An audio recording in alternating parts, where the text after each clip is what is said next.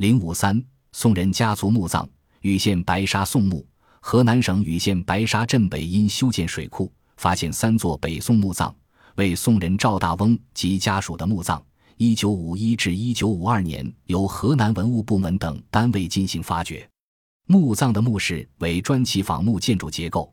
赵大翁墓分前后两室，前室为扁方形，长一百八十四米，宽二百二十八米，高三百八十五米；后室为六角形，前后室中间有过道。全长七百二十六米，木门高三百六十八米，正面是仿木建筑门楼，其上砌斗拱、檐船和瓦脊，在墓内各壁已砌出立柱和斗拱，斗拱为单朝单昂重拱五铺座。前室和过道为宝盖式藻井，后室做宝盖式结头六瓣攒尖顶。另外两座墓葬为平面呈六角形的单石墓。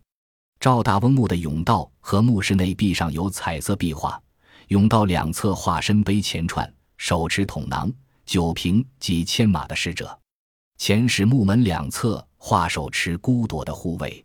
东壁画女乐十一人手执拍板、臂力、排箫、琵琶、腰鼓、杖鼓、笛和笙等乐器。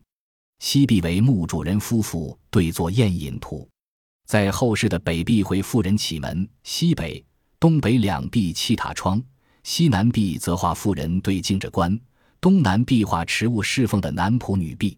在墓门、甬道、过道和墓室内会有大量的建筑彩画，包括花卉、果品、瑞云、仙禽等。在赵大翁墓的后室出土了北宋元符两年（公元一千零九十九年）的朱书买地专券。这也就让人们知道，宋代曾有一位名唤赵大翁的人。